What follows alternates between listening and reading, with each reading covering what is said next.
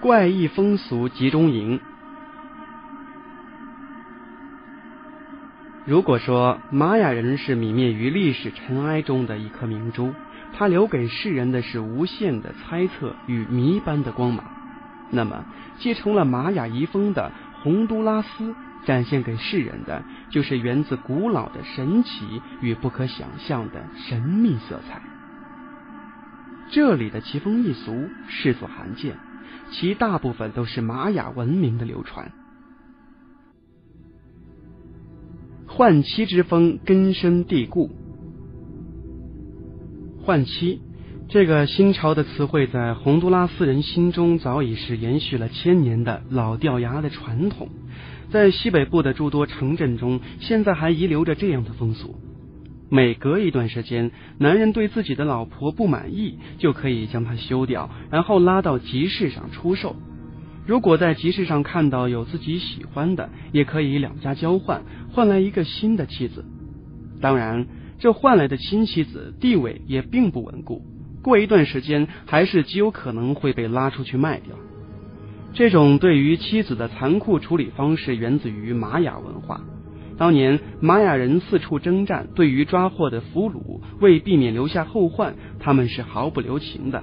男的就全部杀掉，祭奠信仰之神；女的没有什么反抗能力，而且有利于延续种族，就被分给部落众人做妻子。过一段时间腻了之后，这些女俘虏就可能会被交换给别的男人，换妻之风由此而始。虽然说现代文明已经取代了混沌愚昧的原始文化，但是这种怪异的风俗却被保留了下来，在很多人心中根深蒂固的存在着。即使政府认为它不合时宜，是对妇女权利的一大侵犯，却也没有任何解决方法，只能任由其存在。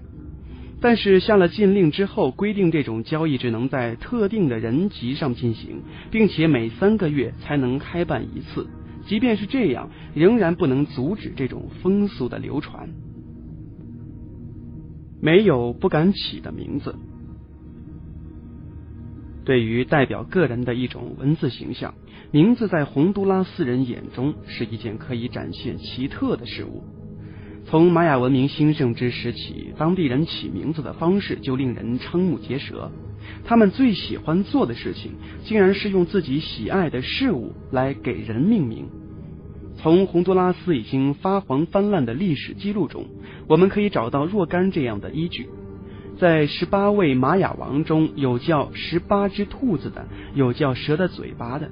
此外，其他一些将领的名字也足够奇特，抽烟、棍子等都可以作为名字。发展到现在，人们仍然对这一习俗情有独钟，给自己孩子起的名字也是极为独特，什么汽车轮胎、闪亮插头、感谢上帝等等，只有他们想不到的，没有他们不敢起的名字。此外，他们还很喜欢跟风，尤其喜欢取和名人一样的名字。据一次统计显示，叫克林顿和里根的洪都拉斯人有万余之众。这两个名字使用频率极高，这一习俗使得当地政府在人口统计和其他事务上面存在着重重困难。忍无可忍之下，政府终于下令禁止人们再起这些莫名其妙的名字，也不允许超用名人的名字。在这一法令之下，估计以后看到这些不受世俗限制的名字的机会将会少很多了。在现有的这几代人消亡之后。或许洪都拉斯将变成一个起名较为正常的地方。